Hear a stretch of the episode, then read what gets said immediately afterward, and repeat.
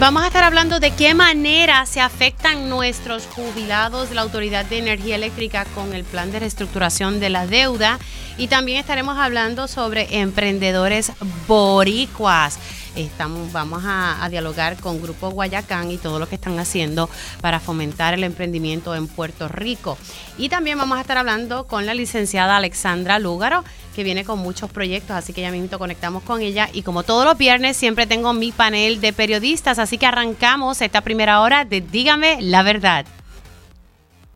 Con más de 20 años de experiencia en el periodismo, periodismo ha dedicado su carrera a la búsqueda de la verdad. La verdad, la verdad. De frente al grano, con carácter entrevistará a las figuras más importantes de la noticia. Radio Isla presenta a la periodista Mili, Mili Méndez en Dígame la verdad. Muy buenos días Puerto Rico, bienvenidos a otra edición de Dígame la Verdad por Radio Isla 1320. Les saluda Mili Méndez y gracias por conectar y por fin llegó el viernes, alabado sea Dios, mi día favorito. 23 de diciembre, ya estamos, mire, a ley para celebrar la Navidad. Primero Nochebuena y pues luego celebramos la Navidad. Alguien me tiene loca en casa y es Milena que todos los días me dice, mamá, ¿qué día es hoy? Y yo, Mili, es viernes, es viernes. Pues significa que mañana es Navidad. Yo no, Navidad es el domingo, así que cógelo con calma. Ya está loca, loca porque llega el día de Navidad. Así que estoy segura que hay muchos niños que están en la misma situación y los padres también. Bueno, arrancamos de inmediato con la información que tenemos para hoy.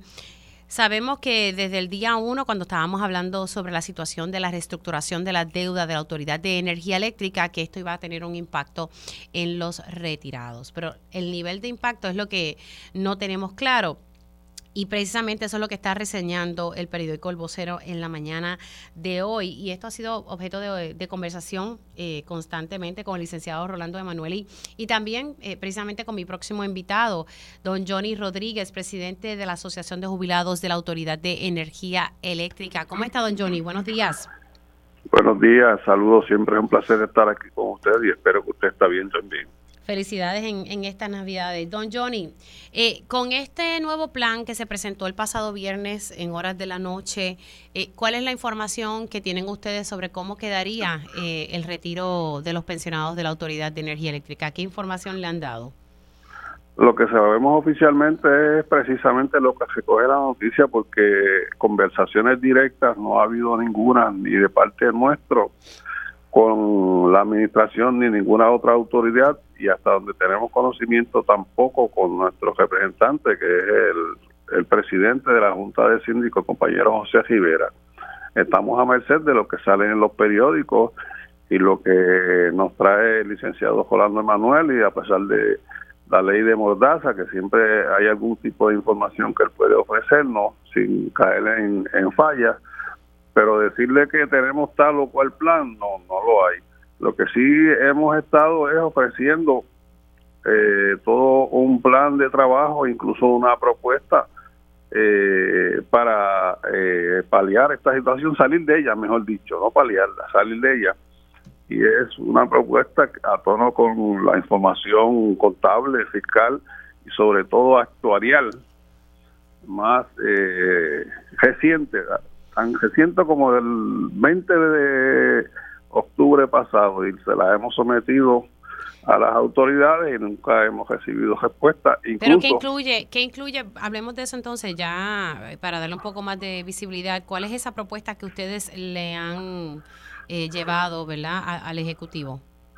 Claro, el conjunto de todo un proyecto, por ejemplo, reducir el, el pago de la deuda a un 25% de su total, de la deuda externa de la autoridad eh, una propuesta donde eh, la autoridad no tendría que pagar todo el monto de los 900 millones de dólares que nos adeudan, eh, la deuda cogiente, que valga la redundancia, y un plan de, de pago para eh, continuar operando el sistema de retiro como modo de beneficios definido. Y lo mejor de todo esto es que, según los actuarios, porque ellos son los que determinan esto, la autoridad no tendría que tocar las tarifas para nada. y ni siquiera esa propuesta que ha sido preparada científicamente, como le expliqué anteriormente, ha sido tomada en consideración. Incluso el gobernador llegó a decir en una ocasión reciente, quizás los últimos meses, que nuestras pensiones estarían garantizadas. Y la noticia que genera esta entrevista, incluso el, al final el señor Omar Majero lo reitera, pero no dicen cómo. Entonces nosotros le tomamos la palabra incluso y le emplazamos al gobernador porque le escribimos una carta a que nos dijera cómo es que él garantizaría nuestras pensiones y tampoco nos ha contestado. Es decir, que la situación en, en cuanto a la población de jubilados de la Autoridad de Energía Eléctrica es la misma. Estamos en el limbo como desde el principio, porque verdaderamente la administración, si tiene la información, no ha querido comunicarla y no ha querido siquiera este, reunirse con nosotros. Y es por eso que nosotros hemos continuado en las manifestaciones que hemos estado llegando a cabo hace más de un año y lo vamos a parar porque no tenemos de otra. Esta, este plan de trabajo que ustedes se lo llevaron al Ejecutivo y también a la Junta de Control Fiscal, porque la Junta es quien está negociando, ¿verdad? Y, y quien está hablando con los bonistas y lleva esto ante la sala de la jueza Taylor Swain. Entiendo que sí, sí, también se le ha sometido. ¿Y nadie le contestó? O sea, ni siquiera un acuse de recibo. Allí sí se ha hablado, no nos lo han dicho, porque recuerde que hay una ley de mordaza, pero eh, el pero le puede contestar si recibió una propuesta o no? O sea, decir, pues mira, recibido. No, pues nada.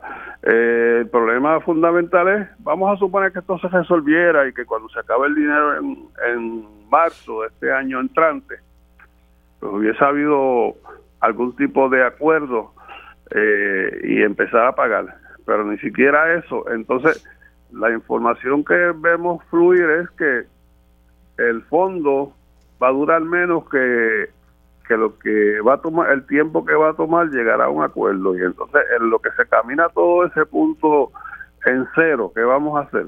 Y esa es la incertidumbre peor, pero peor aún, de los compañeros jubilados, porque vamos a suponer que el año que viene pues dijera pues llegamos a un acuerdo y el pago va a ser tal o cual, el que fuera. Eh, y se negoció con la Junta y un etcétera bien largo. Pero de aquí a ese año, ¿cómo nosotros vamos a seguir financiando nuestras actividades de vida si no va a haber dinero? Eso por lo menos era lo que nosotros queríamos o a lo que aspiramos todavía, porque hay tiempo a que el gobernador nos dijera cómo es que lo va a hacer y qué va a hacer. Pero ni siquiera eso, pues mire, finalmente vamos a tener que mudar nuestra propuesta, nuestro reclamo a la fortaleza para que el gobernador nos tome en cuenta. Y el problema que tenemos es que eso lo que significa que van a continuar van a continuar manifestándose. Ah, no, eh, indiscutiblemente. Recesaríamos eh, el miércoles próximo y el otro después, pero el día 11, sí, el 11 retornamos y allí hasta que hasta que se resuelva bueno, aquí el gobierno funciona a base de presión. Si no se presiona, no, no se mueve la cosa.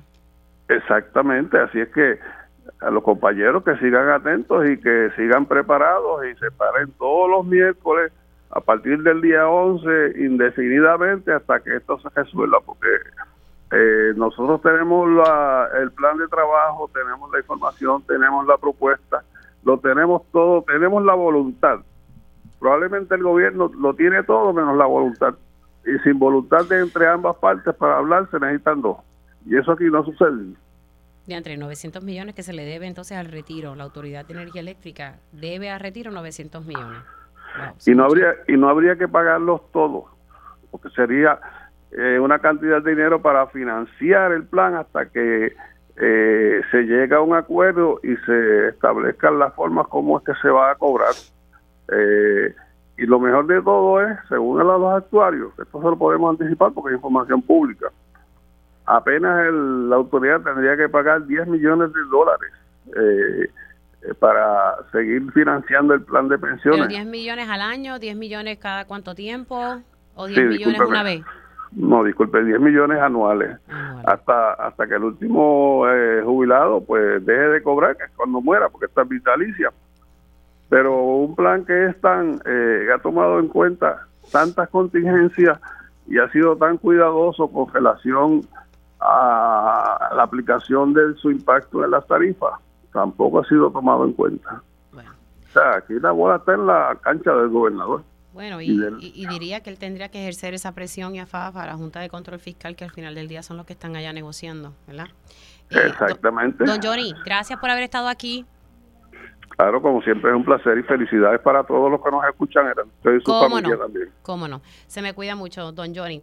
Ahí ustedes escucharon a don Johnny eh, Rodríguez. Él es el presidente de la Asociación de Jubilados de la Autoridad de Energía Eléctrica. Y vamos a ver cómo, cómo termina esto, pero la realidad es que la autoridad le debe mucho dinero a los pensionados de la Autoridad de Energía Eléctrica. Estamos hablando de 900 millones. Para que ustedes entiendan, los bonistas son acreedores, pero también los pensionados son ah, acreedores de la Autoridad de Energía Eléctrica y dentro de ese pago de la deuda está incluido los pensionados. Bueno, siendo las 10 y 5 de la mañana, estoy ya aquí con Ay, son todas mujeres, me encanta eso, mujeres al poder. Vamos a estar hablando con Grupo Guayacán y las féminas que han sido reconocidas en la premiación que ellos realizan todos los años, Enterprise, ¿verdad? Donde se reconoce, una competencia de, negocios donde se reconoce a los emprendedores puertorriqueños. Le quiero dar los buenos días a la directora ejecutiva del Grupo Guayacán, Laura Cantero. Saludos, qué bueno verte. Merry Christmas. Merry Christmas. Yo estoy igual que tú en mi casa. de verdad. Con Santa Claus y los regalos y todo ese revolú, pero contenta de Santa Claus está trabajando arduamente. Dios mío. Cosas de última hora, ¿verdad? Cosas de última hora. Laura, qué bueno tenerte aquí, eh, en mi espacio, en, Dígame la Verdad. Y pues vamos a, tenemos a, hubo un reconocimiento. Primero hablemos, ¿verdad? Antes de presentarlas, un poquito de, de, esta competencia Enterprise, que es como que la gran celebración a fin de año de Grupo Guayacán. Sí, gracias Mili por la invitación. Saludos para ti, felicidades para todo el público de Dígame la Verdad.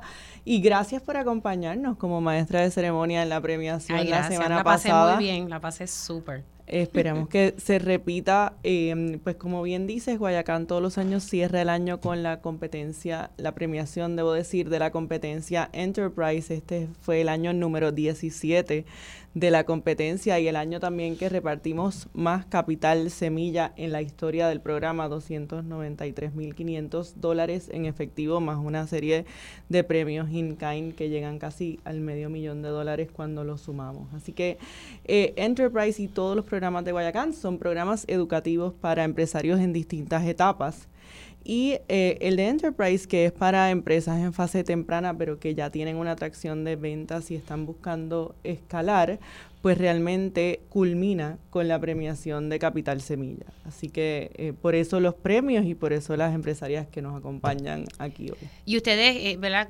Para que conozcan, porque Grupo Guayacán tiene una larga trayectoria y se ha enfocado en eso, en, fomentar el emprendimiento eh, durante muchos años. Es correcto. Grupo Guayacán es una entidad sin fines de lucro que se funda en el 1996 bajo la fiel premisa de que lograr desarrollo económico sostenible para Puerto Rico, había que hacerlo apoyando los empresarios y proveyéndole a los empresarios ese capital que necesitan para crecer. Así que Enterprise fue nuestro primer programa buscando combinar educación empresarial de clase mundial con ese poquito de capital que las empresas necesitan para dar ese salto. Sí, un empujoncito para, para arrancar.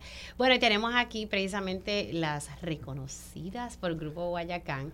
Tengo a Lorena Martínez de Tail Plus. Saludos, ¿cómo estás? Hola, buenos días. Gracias por tenerme aquí. No te me pongas tímida. Ella tiene esa carita de, tímida, nada que ver. Y felicidades, ¿verdad?, por, por ese premio. Y también le acompaña Ana Cristina Quiñones de Materia Madura.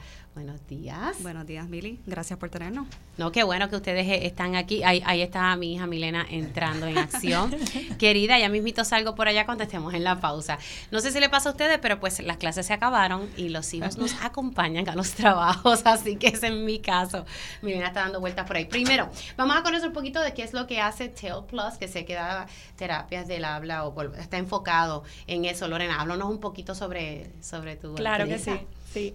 Eh, Teoplus es una plataforma enfocada en proveer servicios de patología del habla bilingüe. Los proveedores están en Puerto Rico y ofrecemos servicios a Estados Unidos, a específicamente estos estados que tienen una alta población bilingüe y tienen esa necesidad de esos patólogos que están en Puerto Rico. Que hablan español e inglés. O sea, que es una plataforma, eh, una plataforma digital y ahí es que entonces tú ofreces todo ese tipo de programas para precisamente eso, que necesitan terapia del habla. Correcto, sí, a través de telemedicina, que pues ha habido un boom con la pandemia. Eh, pues ofrecemos esos servicios y si no estuviéramos ofreciéndolos nosotros, son estos niños que se quedan sin, sin tener servicios en, el idioma que lo necesitan. Ahora, ¿cómo te surgió esa idea? ¿Cómo, cómo nace eh, Teo Plus así? ¿Cómo es que surge? Pues yo me mudo a Puerto Rico y empiezo a buscar oportunidades de trabajo y, y me encuentro pues que el campo está sumamente diferente a como estaba en Estados Unidos, que era donde yo vivía.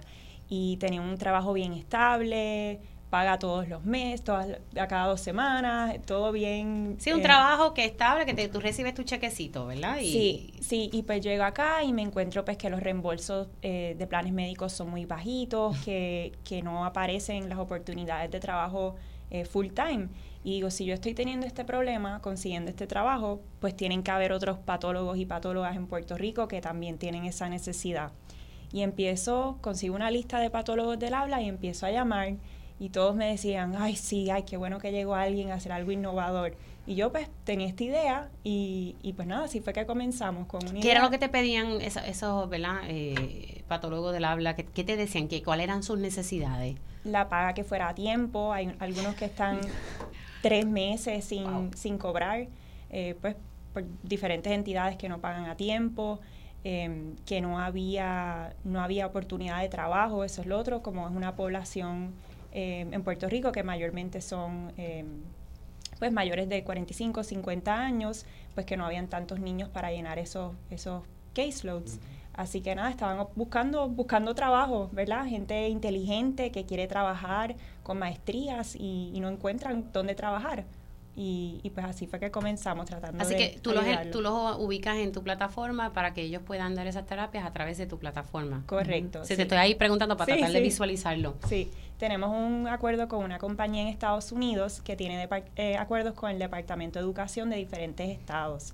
Así que ellos la necesidad que tienen por nuestros patólogos es gigante. De verdad. Sí. Así que pues a través de, se benefician ellos obteniendo los servicios y pues nosotros con trabajo para los patólogos puertorriqueños. O sea que hay una gran demanda en Estados Unidos y pues nosotros tenemos ese capital humano que eso es lo que tú le estás entonces ofreciendo. Exactamente. Wow, qué cool. Y, la oportunidad de exportar ese servicio desde aquí. Exportar ese conocimiento. Porque ahorita eh, en Sobre la Mesa hablaba el economista Caraballo Cueto sobre la importancia de no solamente pues pensar en las importaciones, sino cómo de Puerto Rico se puede exportar hacia afuera. Así que la plataforma de Teo Plus da una oportunidad. Y no es, y no es exportar solamente productos, que siempre estamos hablando de productos agrícolas y cosas así, se exporta, exacto, se exporta conocimiento y, esa, esa labor capital, ¿verdad? Esa, ese capital humano, debo decir, que tanto se necesita, mira qué bien. Te quedó bien. ¿Cuántos años tú tienes? 30 acabaditos de cumplir. Ay, Dios mío, si ya es una bebé. Nena, si estás comenzando a vivir. Y la verdad que, que, qué buena idea. Supiste identificar un nicho y, lanzarse. A veces hay personas, ¿verdad?, que, que les da miedo lanzarse a emprender y no hay por qué tener miedo y no importa la edad, sabe que si yo a esta edad se me ocurre una idea, me lanzo también y te, y te, busco, te busco allá en Grupo Mira, y yo creo que eso es un buen punto, Mili, porque a veces la gente cuando, cuando son personas talentosas que tienen una idea ya validada y empiezan un negocio, a veces me dicen como que no, pero ya yo estoy montada, yo no necesito Guayacán. O sea, y yo creo que siempre le digo a todo el mundo, date la oportunidad de explorar si de verdad necesitas o no el contenido y las herramientas y el network que nosotros podemos ofrecer, porque, o sea, estamos celebrando los premios tanto de Teo Plus como de Materia Madura, porque yo digo que tú le sacas al programa y al proceso lo que tú le metes. exacto. Y estas dos mujeres que tú ves aquí le metieron con todo. O sea que yo la veo tan jovencita y yo, Dios mío, te queda mucho futuro. Pero tú y yo somos jovencitas también. Ah, no, no, yo me siento de 15.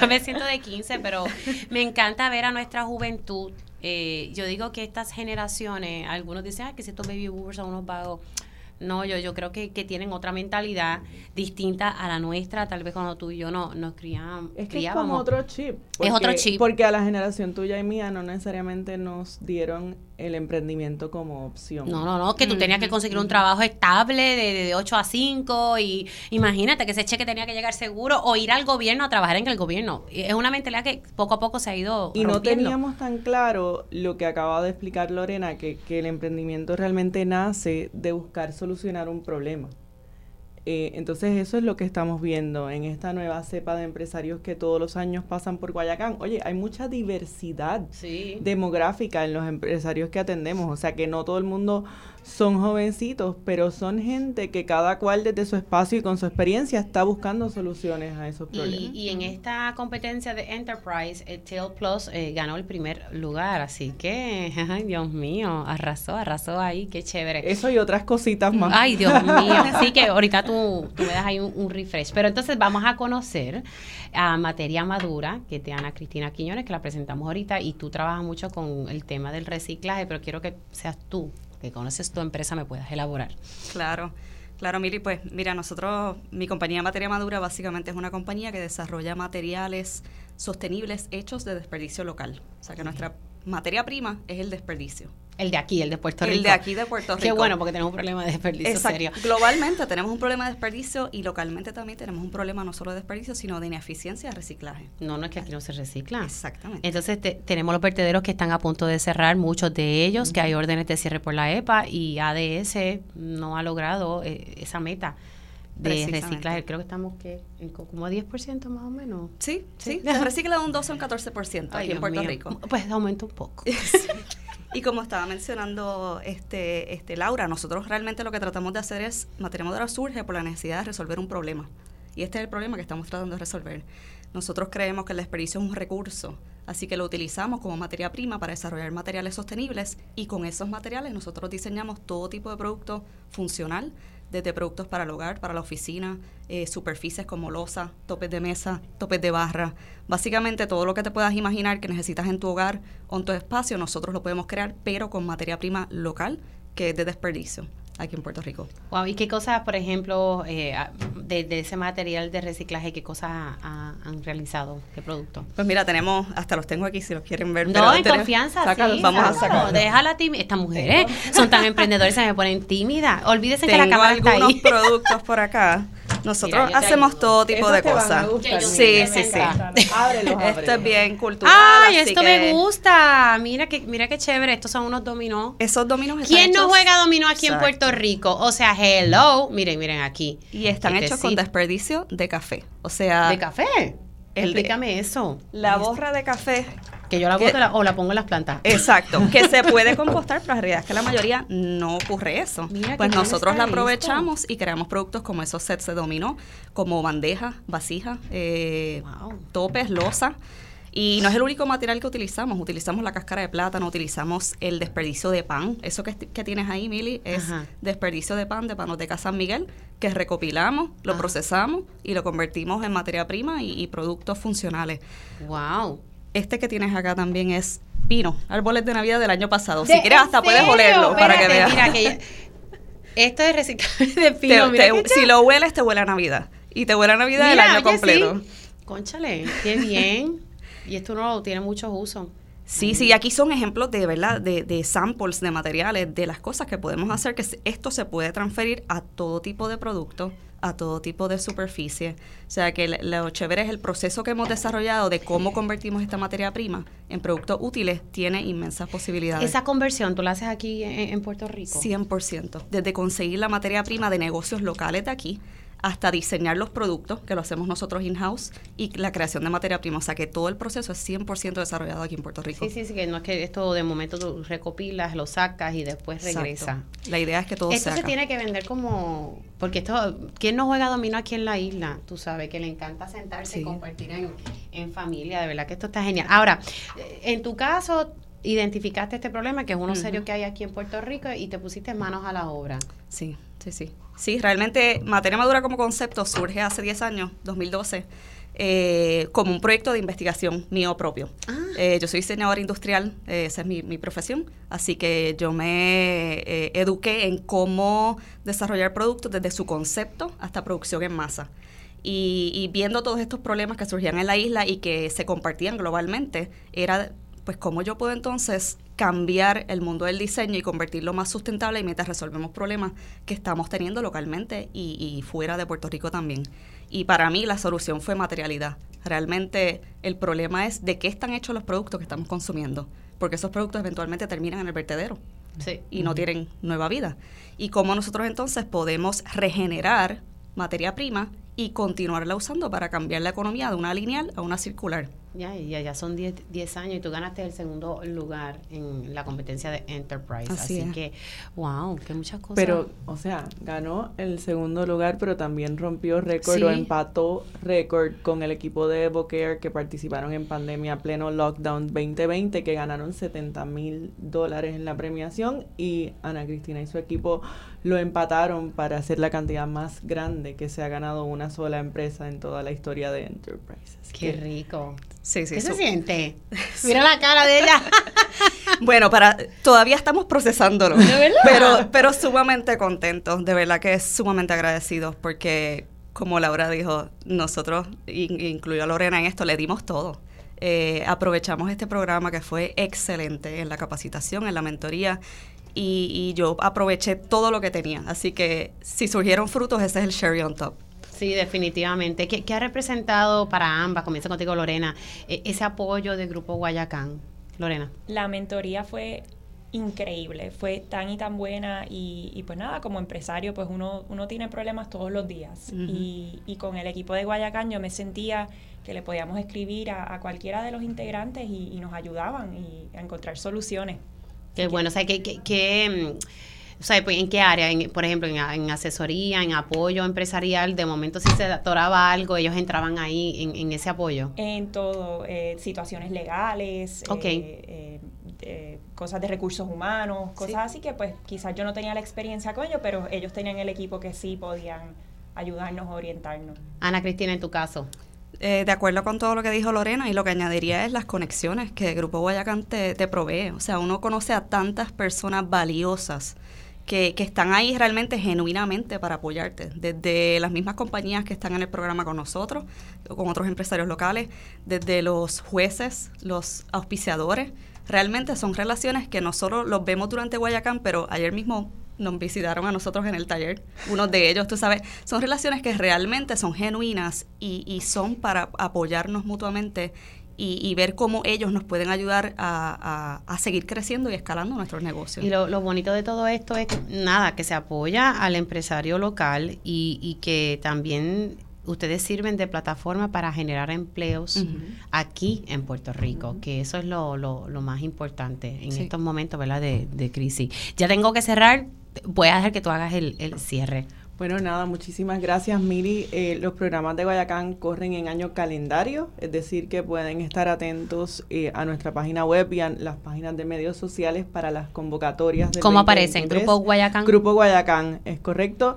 Y em, todo arranca entre enero y marzo. Así que si conocen a empresarios que estén en diferentes etapas, desde alguien que solo tiene una idea que quiere validar, hasta personas como Lorena y Ana Cristina que ya tienen negocios establecidos que quieren escalar, hasta empresas grandes que están buscando dar ese salto. Probablemente tengamos un programa educativo y una plataforma de apoyo y mentoría que sea un buen fit para cada una de las etapas. Así que nos pueden buscar guayacán.org, es la página web, eh, y en Facebook, Instagram, Twitter.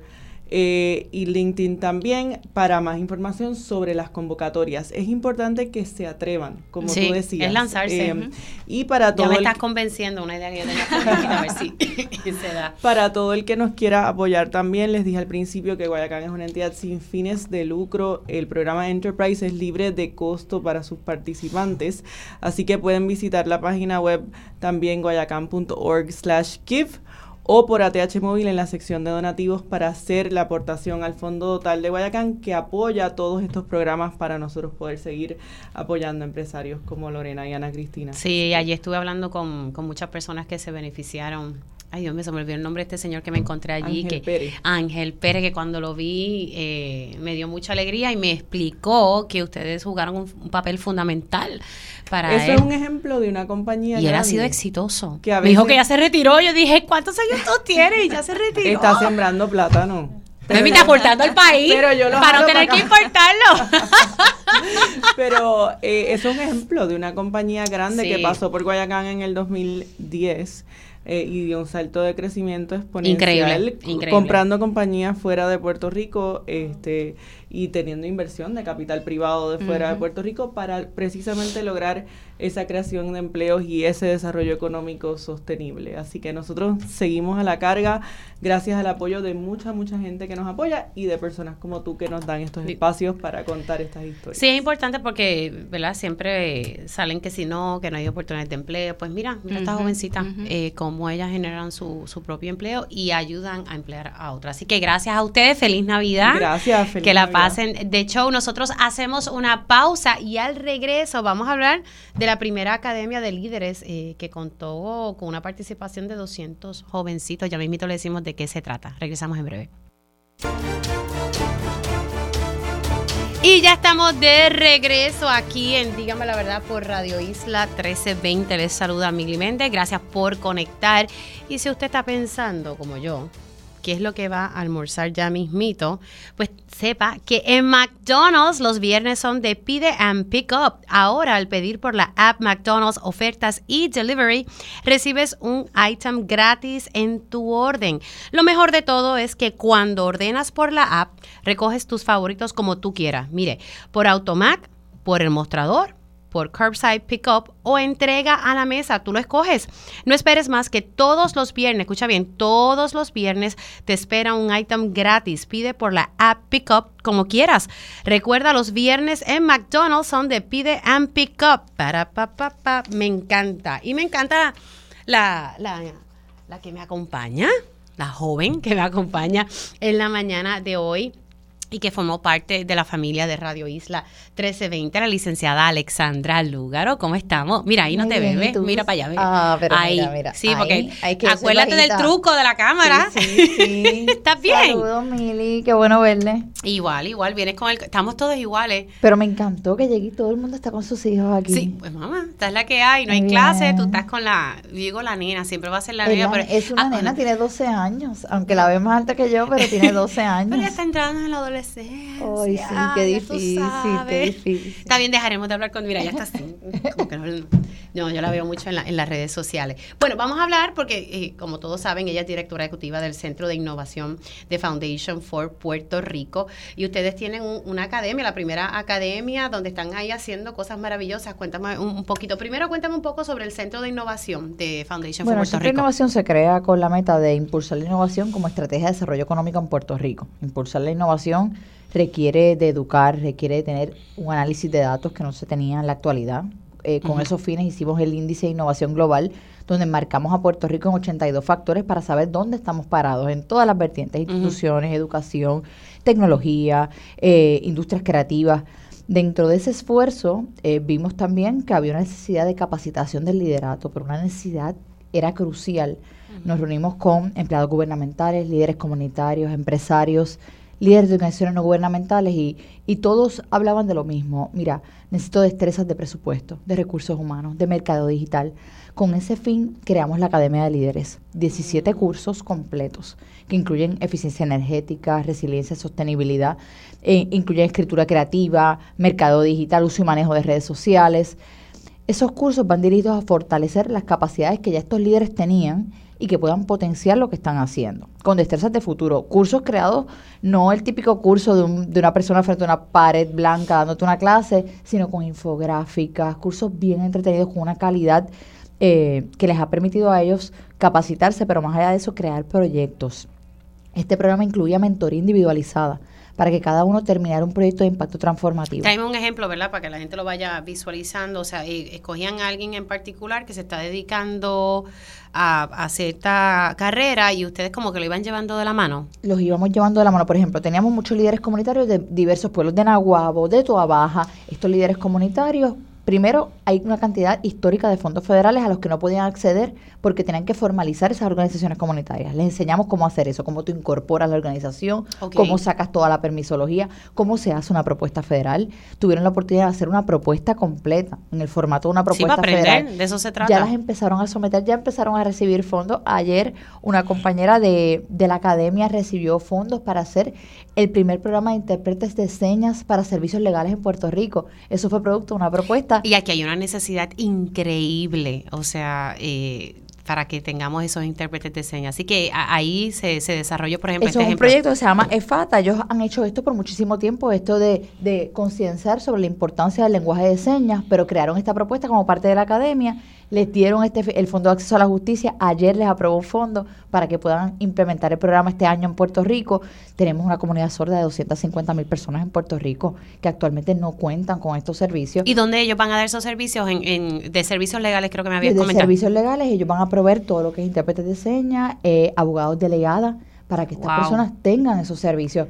Y así hay otros proyectos de innovación empresarial, de, de economía del visitante, muchos proyectos de personas que, que, ya los están sometiendo para fondos federales en diversas áreas, educación financiera, educación para adultos, alfabetización digital para personas adultos mayores. Ahora mismo estamos viendo que luego de la pandemia se desarrollaron toda esta serie de recursos que dependen del acceso a través del Internet, educación, telemedicina, economía digital y vemos que muchos adultos mayores ni siquiera tienen un correo electrónico. No, bueno, mi mamá, yo he tratado de abrirle un correo electrónico y siempre dice, se me olvidó la contraseña, se me olvidó esto, se me olvidó lo otro. Pero es increíble el, el cambio. Pero domina Facebook. pero domina Facebook. Pero cómo uno les transforma la vida ofreciéndole estos recursos y de esta academia fueron cinco meses, salieron 81 proyectos completos. Que esto es una muestra, una viva muestra de, del poder que tiene la educación combinada con mentoría si tienes 200 líderes que sacan de su tiempo, porque ellos no dejaron de trabajar ni de cuidar sus familias mientras hacían este esfuerzo, tomaron 17 cursos y crearon todo un proyecto completo. Durante cinco meses, imagínate el poder que tendría poder aumentar el alcance de proyectos como este y, y, que, y que veríamos esos resultados a nivel regional, porque más allá de lo que es las áreas metropolitanas, en Puerto Rico hay muchísima pobreza y desigualdad que impera en las otras regiones del país y necesitamos proyectos como este. Y lo más que me gusta es que ah, me comentabas que son líderes comunitarios y, y sabes que luego del paso de María eso fue algo que aprendimos, cómo las comunidades se levantaron solas, no esperaron a, que vinieran a resolverle, porque es que tenían que resolver de manera inmediata. Así que, ver líderes que se están organizando me fascina. Una de las cosas más interesantes que ocurrieron es que estas personas, 1870 personas solicitaron pertenecer al programa, teníamos más que 200 espacios y era para empleados gubernamentales, líderes comunitarios, empresarios y líderes de organizaciones no gubernamentales.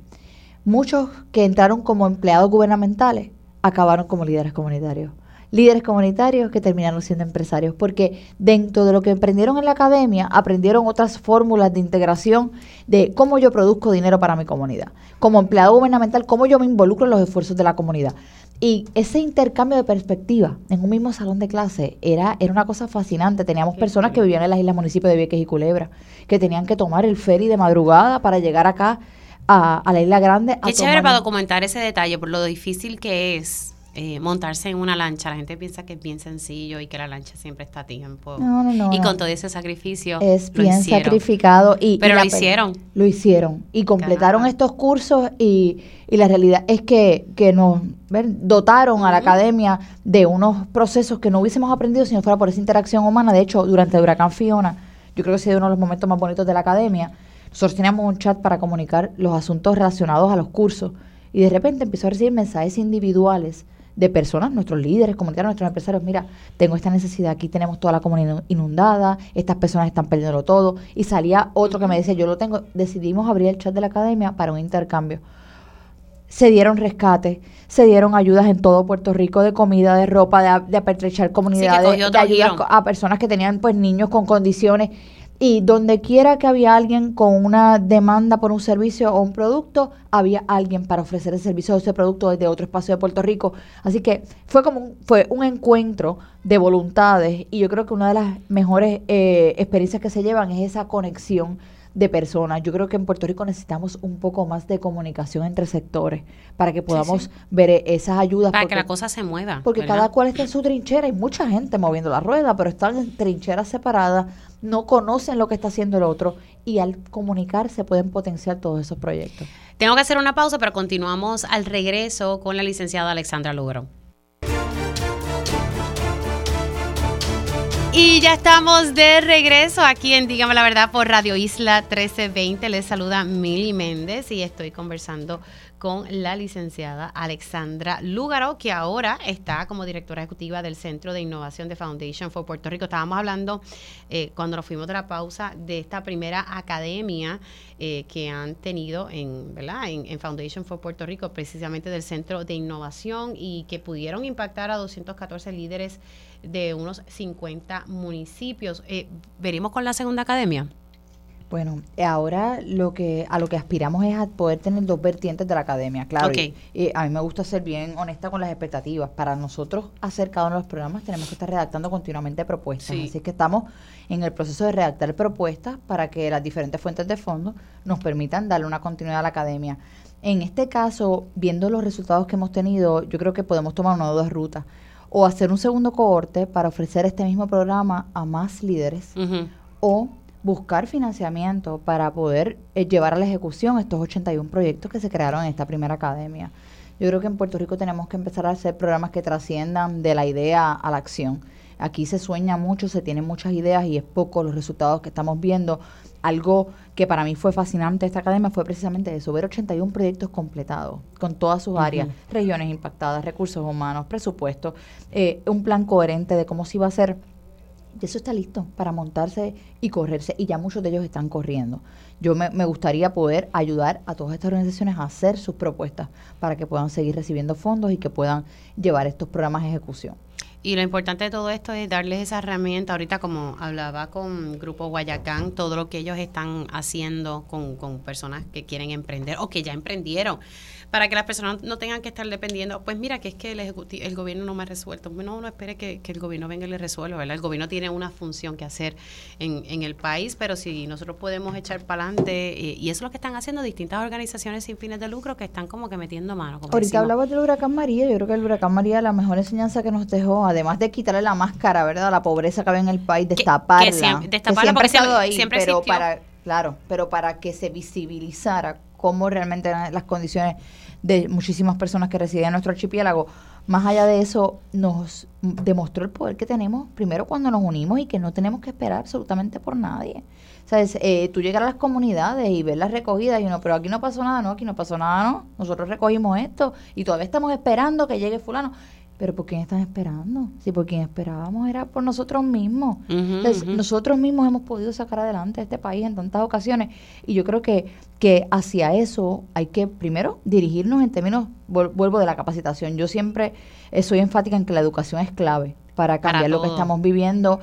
Eh, y creo que es en todos los niveles, no solamente eh, kinder a cuarto año. La educación tiene que trascender de esos espacios a los espacios universitarios. Hay que actualizar nuestra educación universitaria.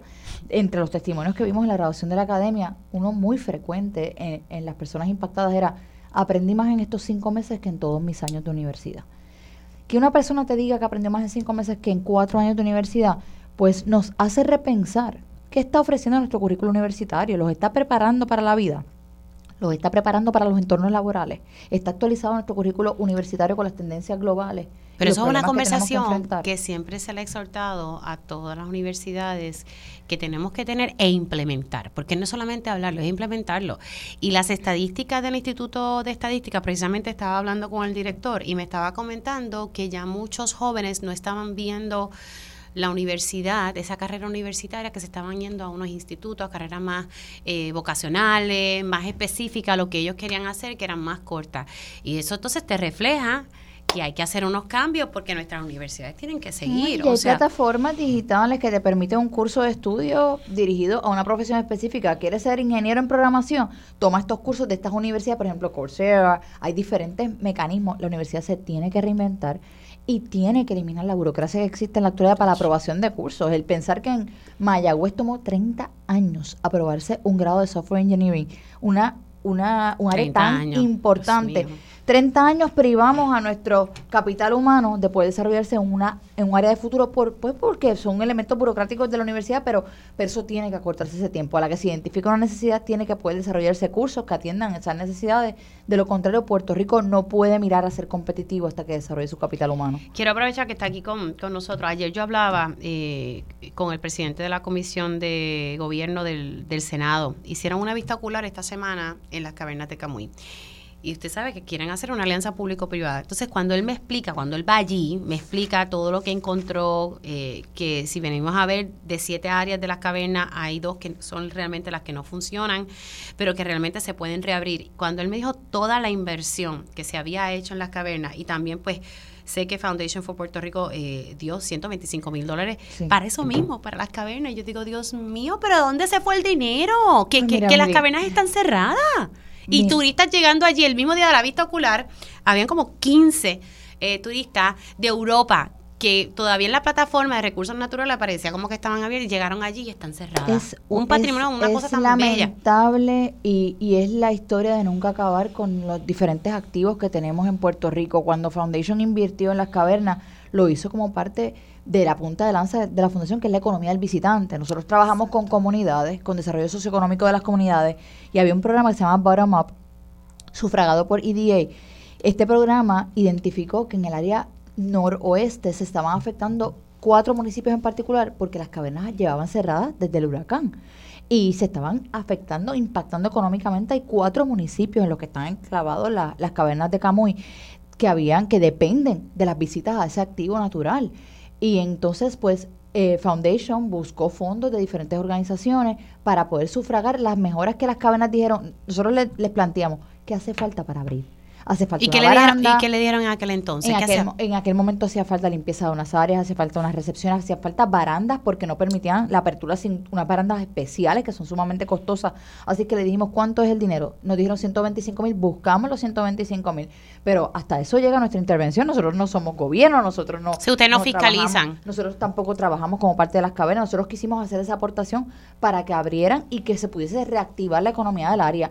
Esto está pasando con muchas otras áreas, Mili. Cuando vamos al yunque, el yunque, que es el bosque, aunque está bajo jurisdicción federal, tiene muchísimas áreas cerradas. Desde el huracán María, que no se han podido despejar porque no se han asignado los recursos. Estamos hablando, teníamos mar sin barreras en Luquillo, hmm. una de las pocas facilidades que da acceso a personas con diversidad funcional a la playa vivir en un archipiélago y no poder visitar el mar porque no hay accesos para las personas con diversidad funcional, esa facilidad las había abierto Rosselló Padre en el 94 creo que fue, y se dejaron perder en, unos cuantos años, así que tuvimos que reinvertir en esas facilidades para arreglarlas, para capacitarlas y ahora brindar acceso nuevamente. Ahora Marcin en Barreras está abierto, pero todo esto depende de que los proyectos cuando se hagan en Puerto Rico no sean proyectos para la foto, que no sean para el corte de cinta. Tú tienes que tener un plan de trabajo para el mantenimiento de los activos. Y aquí se crean muchísimos elefantes blancos, bellos y preciosos, y se hacen los cortes de cinta y en tres años no hay el dinero, ni el financiamiento, ni los recursos humanos para mantener esos espacios en funciones.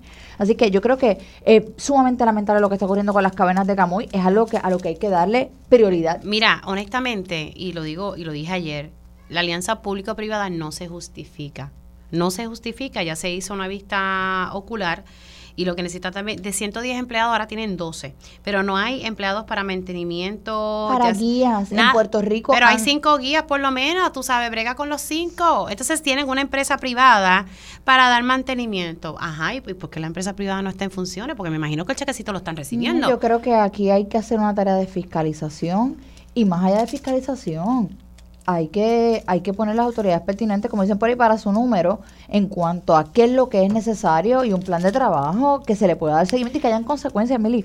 Uno de los problemas que tenemos también, y quizás siempre hablamos de qué es lo que hay que hacer, cómo se paga lo que hay que hacer, pero no hablamos de cuáles son las consecuencias cuando no se haga. Y al no haber consecuencias, la impunidad ha institucionalizado la corrupción, ha institucionalizado la mediocridad si no fiscalizamos y hay consecuencias para quienes no cumplen con sus trabajos y, e impactan estas regiones, tenemos que establecer algún tipo de consecuencia, porque de lo contrario, las personas no los vamos a incentivar a que las cosas pasen. Voy a hacer una pausa, yo la tenía en agenda hasta ahora, pero, pero pues como ella no habla, ella no habla mucho, ¿verdad? no, no, nada que ver. vamos a hacer una pausa, regresamos con la licenciada y luego voy con mi panel de periodistas y gracias a Christopher por el cafecito, nos vamos a una pausa, regresamos en breve.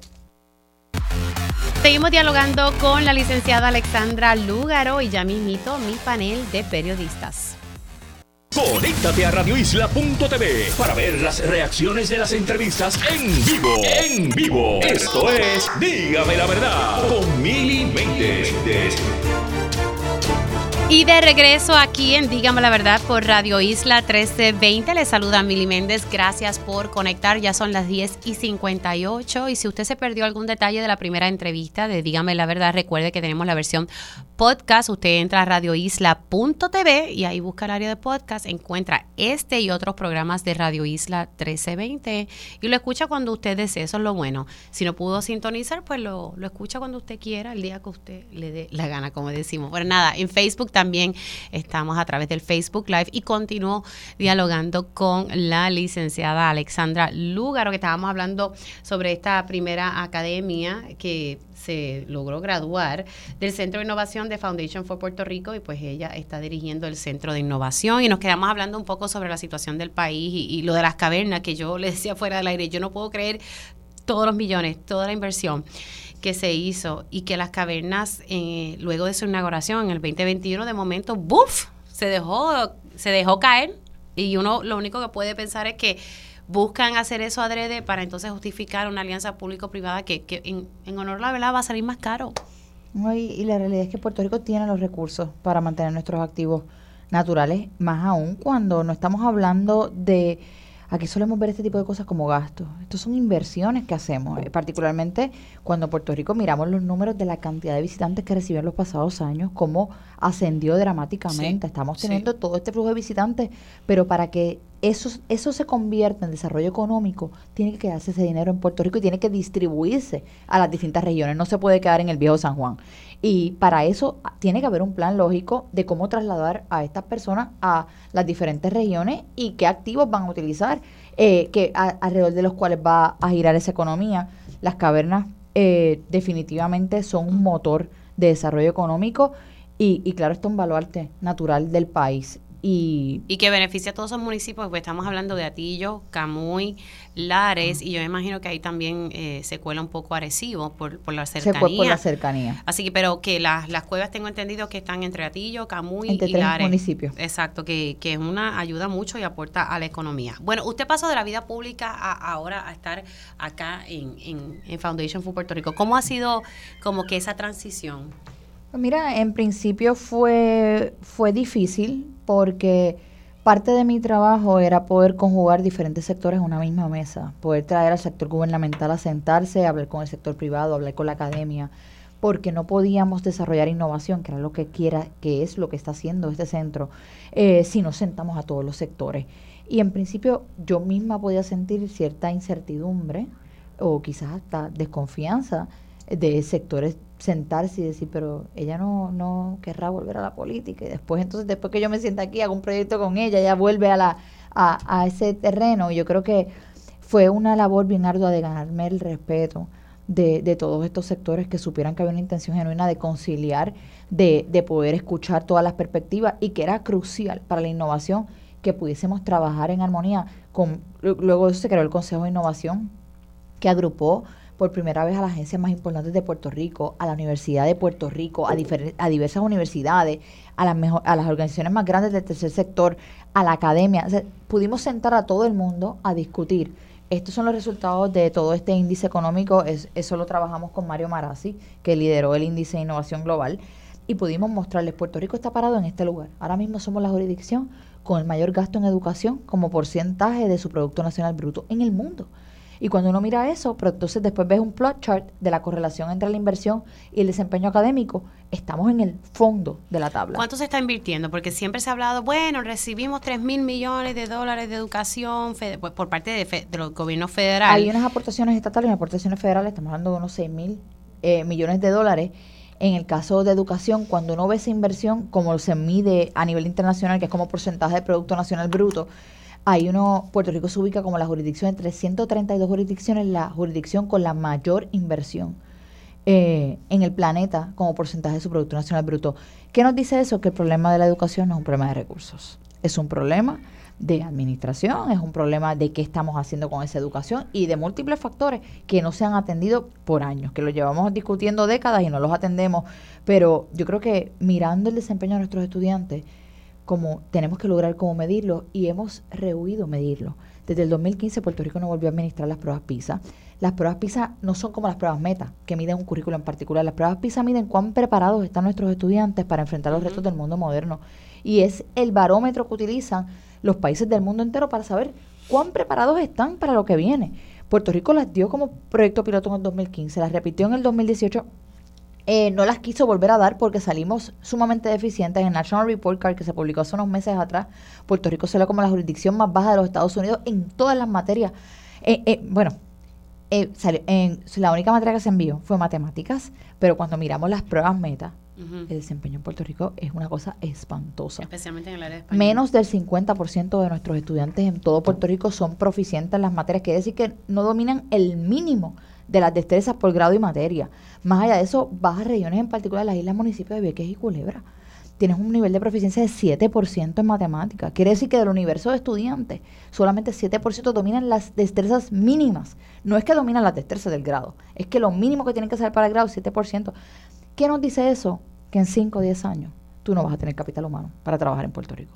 Los resultados que estamos viendo en nuestros estudiantes nos dice que la universidad va a estar recibiendo estudiantes que no están preparados para estudios universitarios, que la universidad va a tener que corregir un rezago y que a su vez no van a llegar preparados al mundo laboral. Y eso y eso que no incluye el rezago de, la pandemia, ¿verdad? Y el efecto que no de los temblores. Que al día de hoy, y una de las cosas, y eso yo lo he hablado con muchísimos alcaldes, eh, yo le digo a los alcaldes, ustedes son los más cercanos que están a las escuelas y a las poblaciones, créate un programa de verano, créate un programa de horario extendido, pero alguien se tiene que ocupar alguien a quien le afecte. El municipio le afecta. Si tú no tienes gente preparada en Huánica, se te va a seguir yendo la gente de Huánica, se te va a vaciar el pueblo. Si tú tienes gente preparada en, eh, en, en, Yabucoa, se te va a seguir, vas a tener un desplazamiento, una migración y se te y ya lo vemos en los cascos urbanos, lo vemos en diferentes regiones del país y vemos que, que también cuando tú no tienes unas competencias, tú no puedes obtener un trabajo con un sueldo competitivo. Si tú conjugas eso con la inflación que hay ahora mismo, que tú haces una,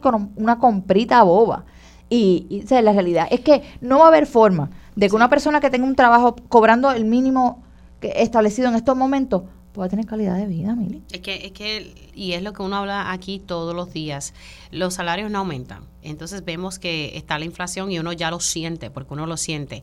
El costo energético está aumentando. Es una cosa increíble y la gente está haciendo de tripas, corazones. Y, se ha disparado la pobreza, la desigualdad muchas veces la gente atribuye los problemas sociales con pobreza eh, eh, eh, y, y, muchos estudios se han hecho donde lo que indican es que el problema no es la pobreza. Tú tienes muchos países pobres que no tienen los mismos problemas de salud mental, de criminalidad. La desigualdad es realmente el factor que puede catapultar dramáticamente la violencia de género, dramáticamente la salud mental. Y ya hay estudios que comprueban esto. En Puerto Rico es la tercera jurisdicción más desigual del mundo según el coeficiente Gini no estamos moviéndonos para trabajar con cerrar esa brecha de desigualdad. Cada vez los ricos son más ricos, los pobres son más pobres. Bueno, aquí yo digo que ya me invito a la clase media, ¿dónde nos quedamos? Claro, y mientras las medidas de política pública que existan no vayan dirigidas a cómo le doy una ayuda adicional a la clase media, que no tiene, no cuenta con los requisitos para buscar estas, las diferentes ayudas del programa de beneficencia social y a la misma vez enfrentan pues lo más duro de la crisis y mientras las medidas de política pública también incentiven a las personas con más dinero a que no paguen impuestos o a que paguen menos impuestos. Y, y, de igual manera, si las personas con más dinero son los que pueden sufrir una buena educación para sus hijos y el sistema público no le brinda buena educación a quienes no pueden También las estadísticas reflejan pues que, que, que, los padres estamos decidiendo invertir en una educación privada eso lo dice el Instituto de Estadística porque es que, pues, lamentablemente... Uno ve gente que hacen sacrificios, que dejan de tener unas cosas, pues dicen, yo lo que único que le puedo dar a mis hijos es una buena educación. Sí, sí, sí, esa es la verdad. Y, y, si nos vamos a, evaluar, incluso los colegios, porque las personas dicen, ah, pues por lo menos estoy pagando un colegio amigo. Pues hay colegios y hay colegios, porque cuando uno ve el desempeño de los colegios, están muchos en el mismo nivel que está ahora mismo el sector público de enseñanza en cuanto a desempeño académico. Así que tenemos una crisis educativa en Puerto Rico en estos momentos y, y ni hablar de los currículos. Nuestros currículos no están atemperados al mundo moderno. Nuestros estudiantes no están aprendiendo de finanzas personales, de derecho, de agroecología, del periodismo, de análisis de información. La, la, lo más destructivo que vamos a ver en los próximos años es la desinformación más destructivo que cualquier otra cosa. La desinformación puede dividir un pueblo, la desinformación puede eh, crear crisis de salud, la desinformación puede, puede destruir todo lo que hemos logrado en décadas. Y si no le damos a nuestros estudiantes, incluso a los adultos, herramientas para distinguir la información correcta de la incorrecta tú en internet yo puedo ahora mismo conseguirte un argumento totalmente convincente para dos ángulos pero esa es la información correcta hay que tú sabes discernir verdad de la información que tienen acceso por último se queda en la empresa privada no se lanza a nada en las próximas elecciones. Ahora mismo estoy eh, eh, bien concentrada en seguir aportando desde el tercer sector. Las organizaciones sin fines de lucro en Puerto Rico están haciendo un trabajo sumamente importante en, en lograr cambios sociales y económicos. Y, y yo siempre le he dicho, Mili, yo no descarto ningún movimiento en mi vida, pero a mí me gusta hacer. Y estar en campaña es vivir convenciendo, ¿verdad? Que de que te permitan la oportunidad de hacer. Eh, yo estuve en campaña durante dos ciclos electorales y estaba loca por volver a ver resultados. Eso es a mí lo que a mí me gusta, por tener proyectos donde puedo ejecutar, donde puedo ver cambios y que uno está transformando cosas. Así que en estos momentos estoy muy satisfecha con eso. Sí, sí reconozco que hay una necesidad en Puerto Rico de un liderato político capacitado y consciente y comprometido. Pero le pica la pena. No es que me pica la vena, es que... Pues, bueno, pues, yo como periodista, ¿verdad? Uno, yo cojo un break, pero la vena siempre pica, ¿verdad? No, no, no, cuando uno tiene pasión por ayudar y, y, claramente uno siempre siente, ¿verdad? Un sentido incluso de responsabilidad que llama a uno a que contra, es que hay que hacer algo por el país. Eh, pero quiero en estos momentos sentirme tranquila con que estoy aportando al país y que estoy ayudando también a capacitar muchísimos líderes. No es lo mismo una sola persona tratar de mover la rueda que vamos a capacitarnos muchas personas y juntos poder lograr llegar más lejos y más rápido. Así que en este momento estoy centrada en esos esfuerzos y, y según vayamos cambiando esas decisiones, o sea, que si se acerca el 2024, pues no, descarta nada. Mira, no seas así, mire, no seas así. Mira que me he portado bien. Sí, me he portado te, bien. portado de show. No, no, eh, y, era tener una conversación, pero la verdad que esa pregunta siempre, siempre está ahí sobre la mesa. Pero te agradezco de verdad la oportunidad de poder hablar sobre todos estos proyectos y, y, claro, mi compromiso con el país siempre va a estar ahí, desde cualquier espacio. Pero todo depende, ¿verdad? Año tras año va evaluando. Como dice Jarabe de Palo, ¿de qué depende? Chiste, mire que después... De, de, qué depende? ¿De qué depende? Que ya el año electoral está a la vuelta de la esquina porque el 2023 usted sabe cómo es. Se va a ir hablando porque ya todo el mundo va alineando su... Pero hay que hacer, hay que hacer. El país quiere ver resultados. Yo creo que hay mucha sed de, de ver cambios y y la gente está cansada de que le prometan cosas y cosas y cosas y ver que las cosas cada vez están más atrás. Bueno, pero aquí hay que también hacer algo con, con el código electoral, eh, ¿verdad? Porque no definitivo. Eso tiene su eso, pero eso y eso no es que hay que hacer mucho. lo que hay que hacer está escrito. Lo que hace falta es voluntad. Bueno, vamos a ver. Voluntad y madurez política y desprendimiento. Se prometieron unas cosas y claro. eso no, no fue no se está cumpliendo. No se está cumpliendo. Así que yo no sé cuál es el temor. Que corra todo el mundo y que el pueblo elija quien quiera Quizás ese es el temor. ¿Ah? Quizás ese precisamente es el temor. Ay, señor, veremos. Licenciada, felicidades gracias, en las Navidades. Así que se muchas cosas buenas para ustedes, para ti y tu familia. Igualmente, igualmente para usted se cuida mucho. Bueno, ella pues ahí ya veremos, ya veremos. Eso es lo que dice. Señores, si usted está como yo, pensando en qué va a estar comiendo. Lo más seguro, Milena se antoja de un hamburger. Eso es su, uno de sus platos favoritos, comida favorita. Recuerda que en McDonald's los viernes son de pide and pick up. Ahora, al pedir por la app McDonald's Ofertas y Delivery, recibes un item gratis en tu orden. Lo mejor de todo es que cuando ordenas por la app, recoges tus favoritos como tú quieras. Mire, por Automac, por mostrador, por curbside pickup o entrega a la mesa. Tú escoges. No esperes más que todos los viernes, todos los viernes, te espera un item gratis. Pide por la app Pickup como quieras.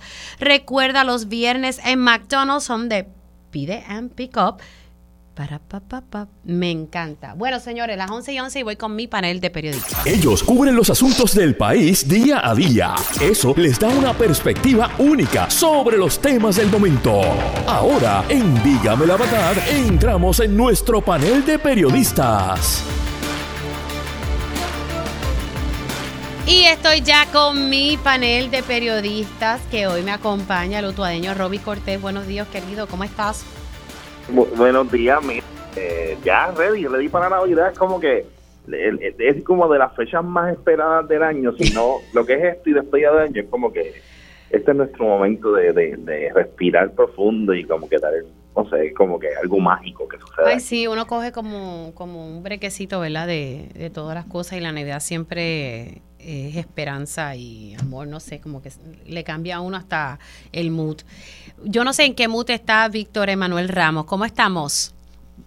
Hola, Miguelito. Bueno, estamos en el monte que se está acabando ya el año, así que estamos en modo de celebración desde esta semana hasta la primera de enero. ay, ay, ay, mis hijos. Bueno, pues vamos, vamos a arrancar eh, ahorita. Eh, eh, estábamos hablando, precisamente estábamos hablando con la licenciada Alexandra Lúgaro eh, sobre las funciones que ella está haciendo ahora en Foundation for Puerto Rico. Estuvimos hablando sobre las cavernas. Quería tocar este tema con ustedes porque ayer cuando dialogaba con el presidente de la Comisión de Gobierno del Senado, el miércoles se, hicieron una, se hizo una vista ocular sobre cómo se encuentran las cavernas de Camuy y pues se evidenció lo que ya se había dicho hace unos meses atrás cuando se habló de hacer una alianza público-privada y cuando y traigo lo de Foundation for Puerto Rico porque ellos donaron 125 mil dólares para reparar unas áreas que faltaban para poder eh, hacerse la inauguración en el 2021. Y de momento vimos estas fotografías que surgieron de su mal estado y el presidente de la Comisión de Gobierno me dice, Mili, yo fui allí. De las siete áreas, cinco están en condiciones para abrir al público y esas otras dos áreas lo que tienen que hacer es, ¿verdad? Reparar tal vez la, madera que, que, está podrida, esto en específico como la cueva El Espiral, que el paseo de madera pues está un poquito, ¿verdad? No está en condiciones, pero que se puede eh, rehabilitar y todavía eh, las cavernas están cerradas. Precisamente ese mismo día cuando se llevó a cabo la vista ocular, habían turistas habían turistas que pensaban que estaban abiertas porque sigue apareciendo de que están abiertas cuando están eh, cerradas. Supuestamente el Departamento de Recursos Naturales Ambientales contrató una empresa privada para eh, darle mantenimiento a las áreas. Yo quisiera saber dónde están esos eh, esos empleados de esta empresa privada, porque ahora mismo no hay empleados para dar mantenimiento a las áreas verdes y a la estructura física. Hay 110, había, perdón, 110 empleados, ahora hay 12, entre esos 5 guías turísticos. Y lo que me cuestionaba, o sea, lo que decía ayer el, el senador es, mira, de estas siete áreas vamos a abrir las cinco y las otras se dejan cerradas y vamos, vamos a echar para adelante esto. Y él me dice, de lo que yo vi, de la información que se proveyó, Fiona primero no hizo ningún tipo de daño y segundo se han invertido, pero más o menos mal sumado como unos 6 millones de dólares. ¿Y cómo es que dejaron abandonar las cavernas? Uno, pues es inevitable. Eh, pues que a uno le viene a la mente rapidito, que es que lo que quieren es justificar la, alianza público-privada. Mire, señores, ¿dónde está el dinero ese que, que, se ha invertido, que todo el mundo ha dado? Estamos hablando de fondos ARPA, fondos ARRA, imagínate, ARRA. Estamos hablando del seguro de FEMA, 1.5 millones. Bajo Alejandro García Padilla se dieron 2 millones. Foundation por Puerto Rico, 125 mil dólares. O sea, ¿a dónde se ha ido el dinero? Eh, para tú entonces ahora decir que, que aquí hay que hacer una alianza público-privada. No, se justifica. Comienzo contigo, Roby, y luego voy con Víctor Emanuel Ramos. Ahí está. Bueno, ayer tuve la oportunidad de escuchar la entrevista al, senador Ramos Ruiz Nieves y, fue bien revelador, ¿no? Todo lo que lo que él informó luego de, la vista ocular que, que realizó allá en, en el Parque de las Cavernas de Río Camuy.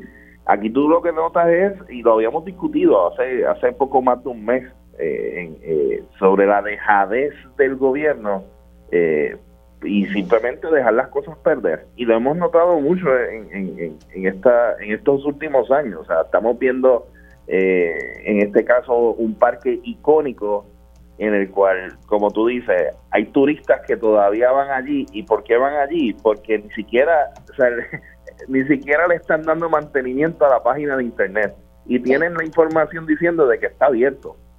o sea, es increíble. Y de San Juan para Camuy, o sea, hay que darle, no es que sea tan lejos, pero hay que darle. No, y suerte que por lo menos nosotros tenemos un montón de atributos en Puerto Rico y que, pero si, si, si, si, el Parque de las Cavernas fuera lo único que tuviéramos, esa, los turistas hubiesen perdido el día completo.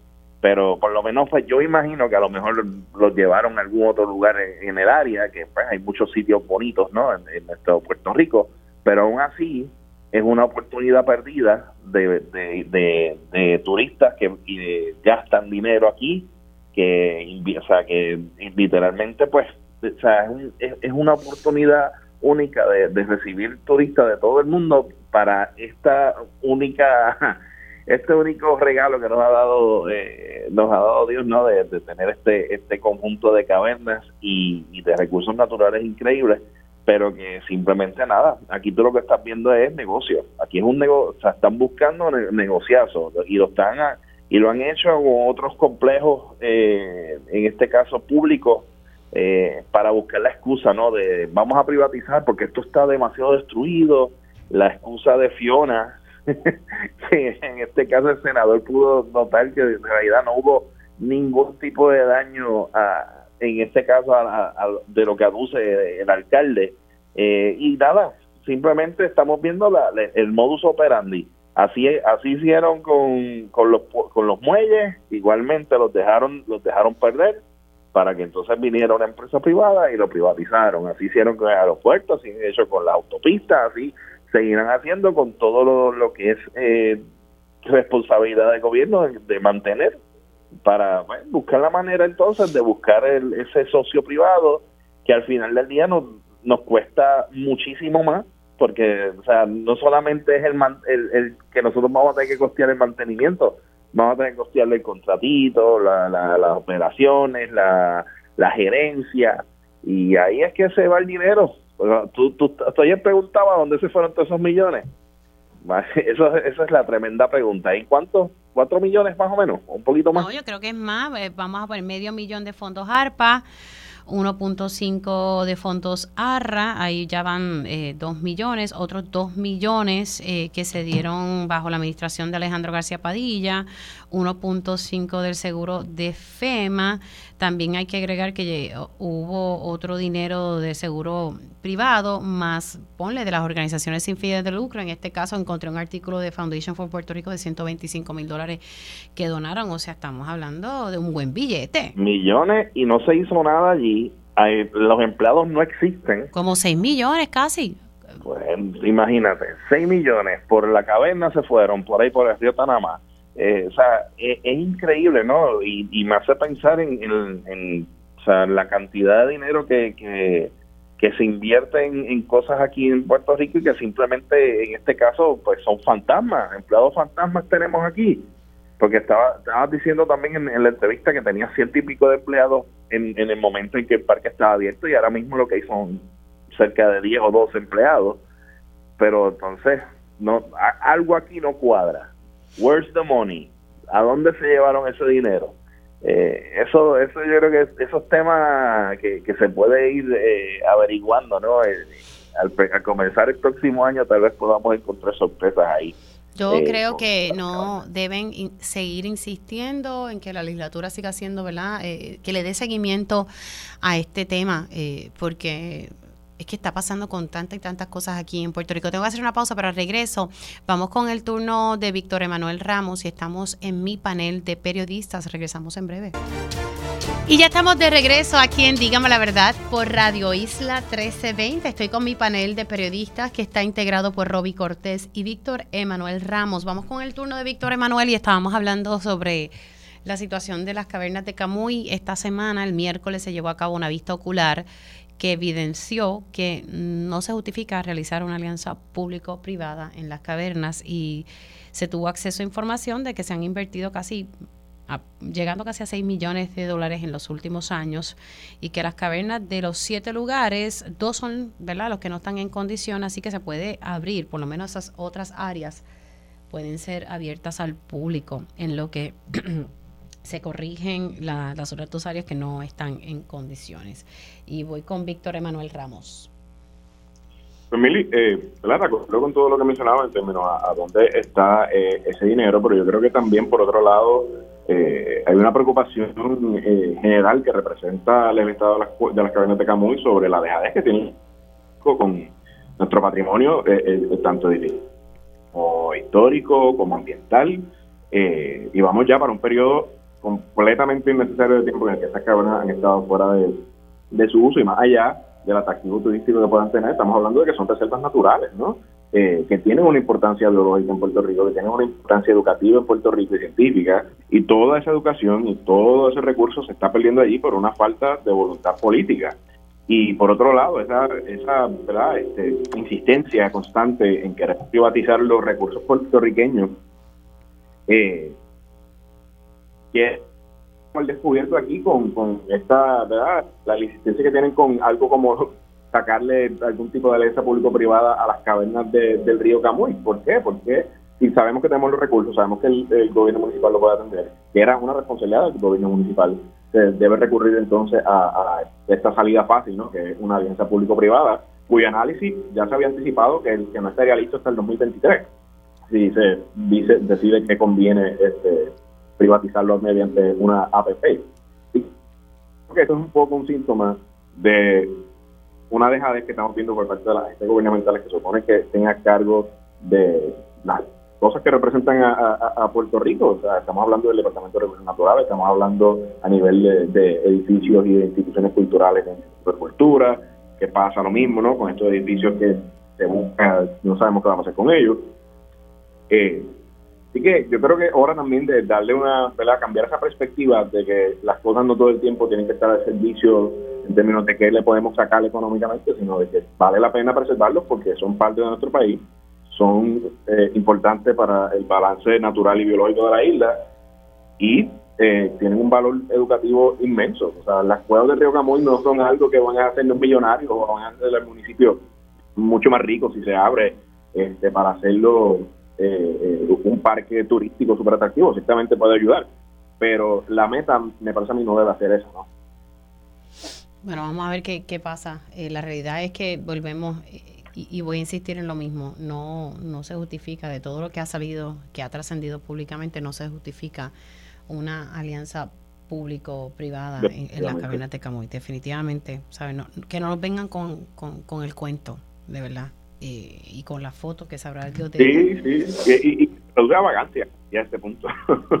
Ay, mira, es que dejamos abandonar las cosas y, y, y después queremos verla con el cuento de hacer una alianza público-privada. Vamos, precisamente, vamos a hablar del, el viernes en la noche se presentó el, plan de ajuste de la deuda por parte de la Junta de Control Fiscal. Es un documento bien extenso.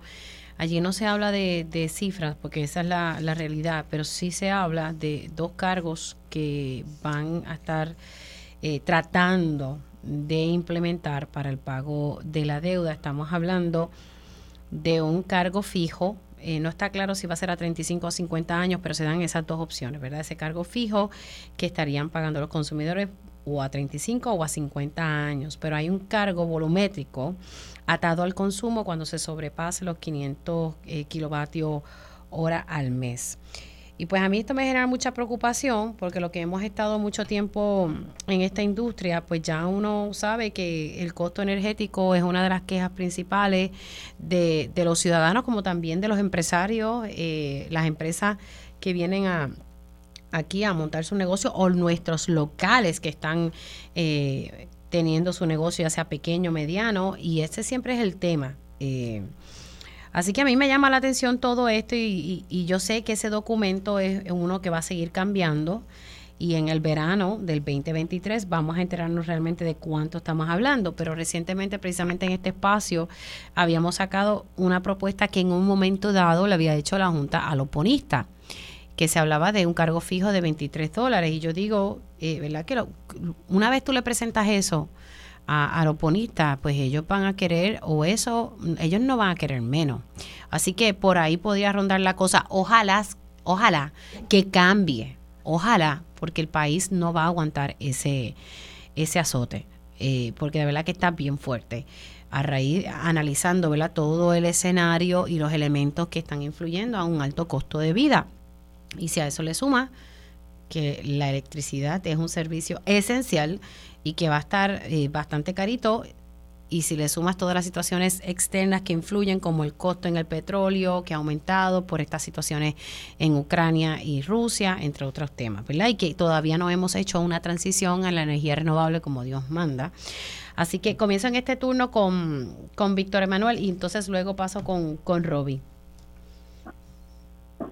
Pues mira, Mili, este tema de la, de la situación de la, Autoridad de Energía Eléctrica, eh, yo creo que ha sido uno de los temas más este año, definitivamente. Es una de esas, eh, una de las partes de, la deuda que ha quedado ahí un poco al aire eh, y cuyas consecuencias directas son quizás las más visibles, diría yo, de, todos los planes de ajuste. Ciertamente todos nos tocan, pero hay algo tan tangible, ¿no? De ese pago que hacemos a, a energía eléctrica que resulta extremadamente preocupante cuando vemos que, ¿verdad? Estas personas se están encerrando constantemente en, cuartos de oscuro a, negociar sin el insumo del país y decidir qué vamos a pagar todos colectivamente por una deuda que se le da a estas personas, que en muchos casos se ha argumentado que puede ser en parte deuda legal.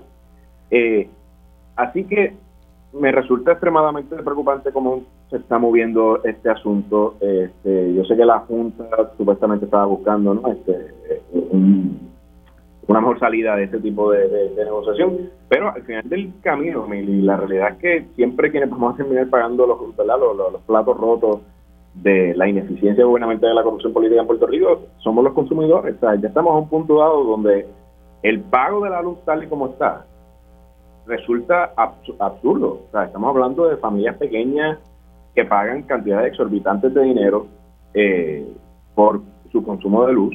Eh, yo no quiero imaginarme en casas grandes. Yo vivo en una casa con dos personas y aquí estamos pagando una cantidad absurda de dinero por luz. Este, yo no puedo imaginarme, ¿verdad? Esas casas que tienen familias grandes. Eh, y cada vez uno, ¿verdad? El, el, sueldo da menos para estas cositas porque uno tiene que pagar todas esas responsabilidades. Además de que no contamos con un servicio de energía que sea eficiente, ¿no? Eh, y en el que uno pueda confiar. Estamos hablando de un país en el que semanalmente se le va la luz a diferentes sectores y esto es normal y esto no debería ser normal. Así que, viendo cómo se está dando este trabajo de reestructuración, el ajuste severo en la factura que, podría esto representar, me pregunto, ¿verdad? ¿Eso realmente invita a que las personas se quieran quedar aquí en Puerto Rico. O sea, las personas jóvenes particularmente se ven en una posición en la que quizás la situación del país y los crecientes pagos y las crecientes deudas nos empujan a querernos ir para otra parte, ¿no? Y, por más que uno tenga fe en el país, que uno quiera quedar, si quiere ayudar las cosas, todo se sigue pintando de tal manera que lo que hace es demostrarnos que el camino sigue poniéndose más difícil.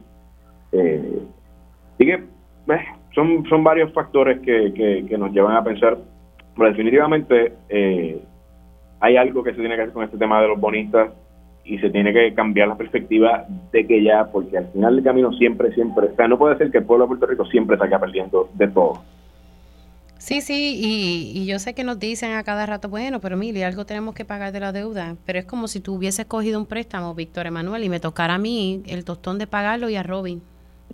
Cuando tú fuiste el que, lo, el que lo cogiste y eres responsable de esa deuda.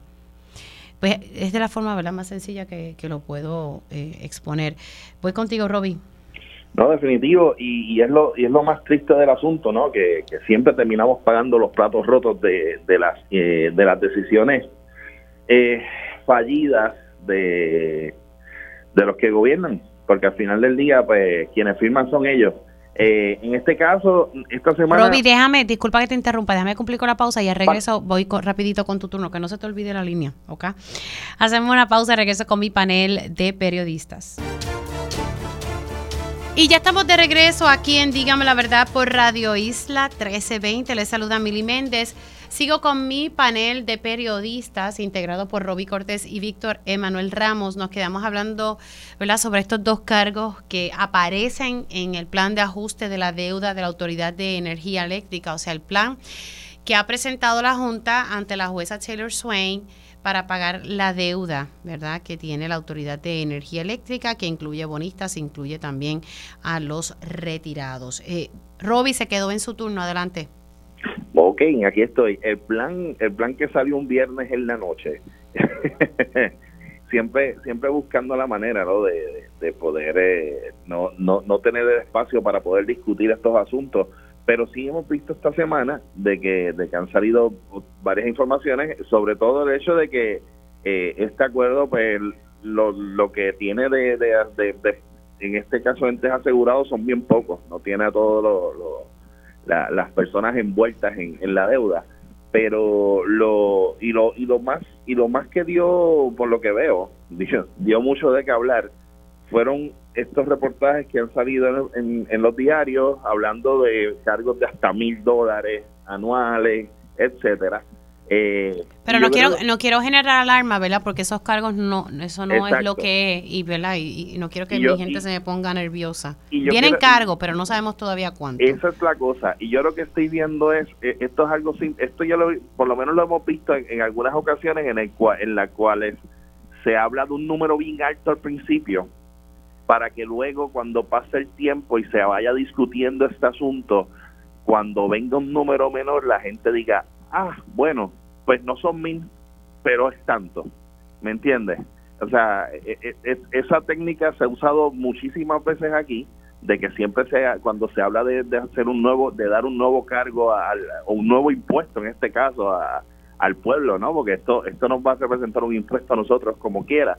Eh, siempre empiezan hablando de números bien altos para que cuando entonces el gobierno venga con un número más bajito, la gente como que se conforme.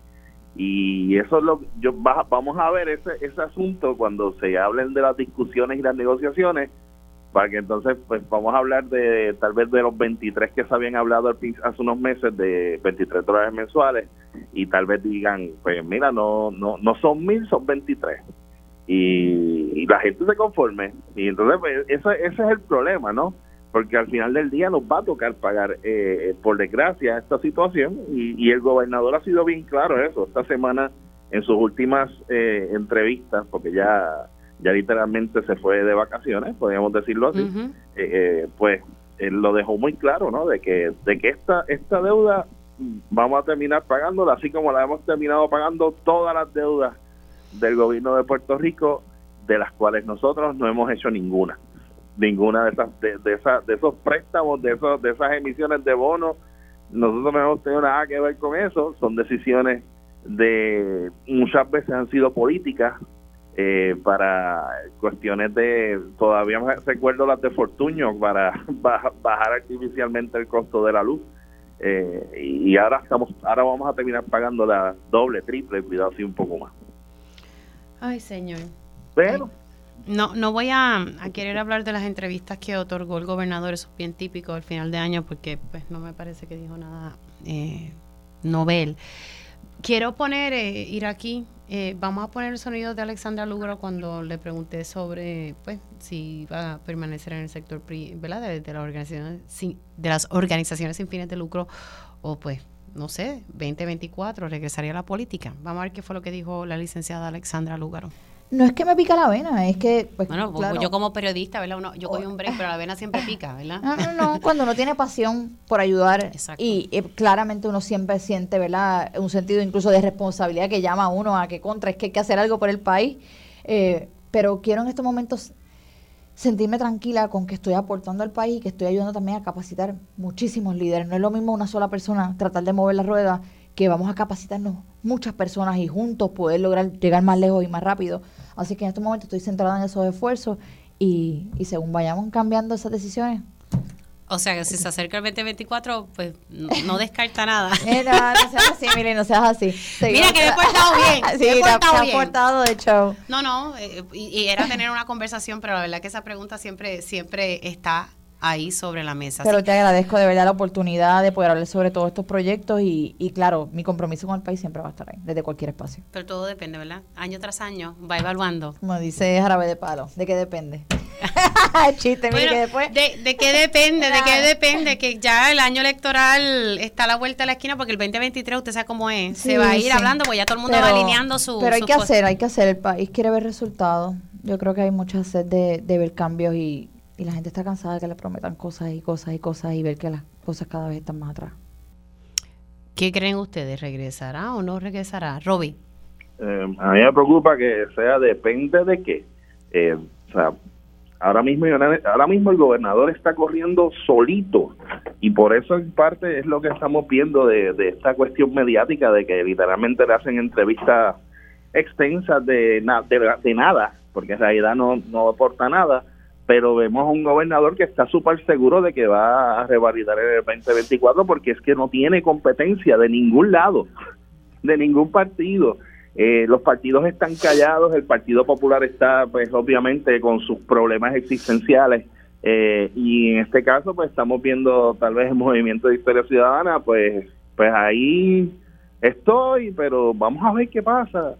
Vendrá, no sé, yo creo que yo creo que necesitamos en este caso y el pueblo necesita, eh, o sea, pensando ya en que tuvimos tantas eh, opciones en las elecciones pasadas, ¿no? De candidatos, no vemos ninguno actuando eh, para, para tal vez ir al 2024, o sea, y, estamos viendo un gobernador que está corriendo absolutamente solo, él lo sabe y por eso está eh, haciendo pues todo, no, no, está on a post, como le llaman. A mí antes de, antes de, la, de que le preguntara, tú sabes, sobre si le pica la vena, eh, ella me, me, había, me dio la impresión como, como, como que pues, como que no descartaba, o sea que no, no cierra la puerta. Entonces, eh, ante el hecho de que el, cuando tú dices, Robbie, que el gobernador está corriendo solo, eh, eh, a tal nivel que él le dice al nuevo día que él va a esperar a revalidar para llenar la vacante del Supremo y de la oficina del Contralor eh, a ese nivel. O sea, él está tan, tan confiado en que sí, que va a ganar eh, si revalida. Obviamente, dije, si revalida, pues entonces estaría haciendo esos nombramientos debido a la composición de Cámara y Senado. Víctor Emanuel, ¿qué tú crees? Pues mira, Billy, honestamente no me sorprendería si la licenciada Lugaro decide, eh, ¿verdad?, este, volver a la contienda política. Eh, ciertamente no es una decisión fácil nunca de tomar. Eh, o sea, una, una campaña política es algo complejo que requiere tiempo, mucho sacrificio y pues es que al final es una gran apuesta realmente que uno hace. este, no hay ninguna seguridad absoluta de que uno pueda salir airoso de, de ese tipo de contiendas. Así yo puedo entender, ¿verdad?, de dónde proviene quizás esa eh, quizás inseguridad un poco con, la que te dio esa, o quizás la, la, timidez con la que te contestó, pero también me da la misma impresión que a ti. Sí suena como que tiene ahí esa, esa puerta, no, no la ha cerrado del todo. Y, ¿verdad? En el contexto que menciona Robbie, mucho más importante. Yo creo que estamos viendo este, estos últimos años como una clase política desinflada, ¿no? Estamos viendo como tanto político como mongo, diría yo. este No hay nuevas voces casi, las pocas personas que hay, eh, ¿verdad? Que son caras activas, no se les está viendo tanto como antes. Hay como quizás como un cansancio en la, la, la clase política del país y resulta un poco preocupante, ¿no? Porque ya a estas alturas del cuatrenio, el hecho de que ni siquiera estén sonando nombres grandes eh, como posibles figuras que puedan correr para encontrar al gobernador Toro Luisi, eh, ¿verdad? Dice algo del contexto político en el que nos encontramos, más allá de lo que se ha rumorado de que su propia, ¿verdad? Este compañera de papeleta, Jennifer González, eh, eh, corra en contra de él, algo que también está en el aire. Pero sí, sí, eh, creo que eh, en ese contexto sí, creo que sería saludable, ¿no? Saber desde ya si, si van a haber personas que, que estarían dispuestas a asumir ese rol. Y pues la licenciada Lugaro tiene su base bastante fuerte, tiene las personas que la siguen y creen en, en el trabajo que ella pueda aportar. Bueno, solamente analicen los votos los votos que sacó eh, en las pasadas elecciones. Eh, uh -huh. Aquí yo le comentaba a ella y siempre lo he dicho al aire que hasta que aquí no se cambie el código electoral y se hagan unas enmiendas, um, yo no, no veo, ¿verdad? Que estos nuevos movimientos pues logren esa, esa mayoría, ¿verdad? Eh, tristemente, y como no se permiten estas alianzas, porque la realidad es que no se permiten y se trató de enmendar el código y, y el PPD está en la misma onda que el PNP. Así que claro, aquí, los cabros pelando las lechugas, ¿no? Claro, claro, ellos no lo van a permitir porque ellos saben que si toda esa gente se une, aquí la cosa se pone difícil, ¿verdad? Así que ellos velaron por sus propios intereses y no prometieron, el, el, el PPD no prometió lo que había dicho en campaña de que iba a cambiar ese código electoral. Hablaron mucho, mucho, mucho, mucho y al final del día no hicieron nada. Compañeros, gracias. Gracias por estar aquí. Eh, que tengan una hermosa Navidad, que la pasen en familia. Gracias. Y felicidades también en, el año nuevo y muchas bendiciones. Se me cuidan mucho. Bien, cuídate mucho. Muchas bendiciones para ti también. Felicidades. Gracias, cariño. Ahí te escucharon a Roby Cortés y Víctor Emanuel Ramos. Hacemos una pausa y a regreso tiempo igual.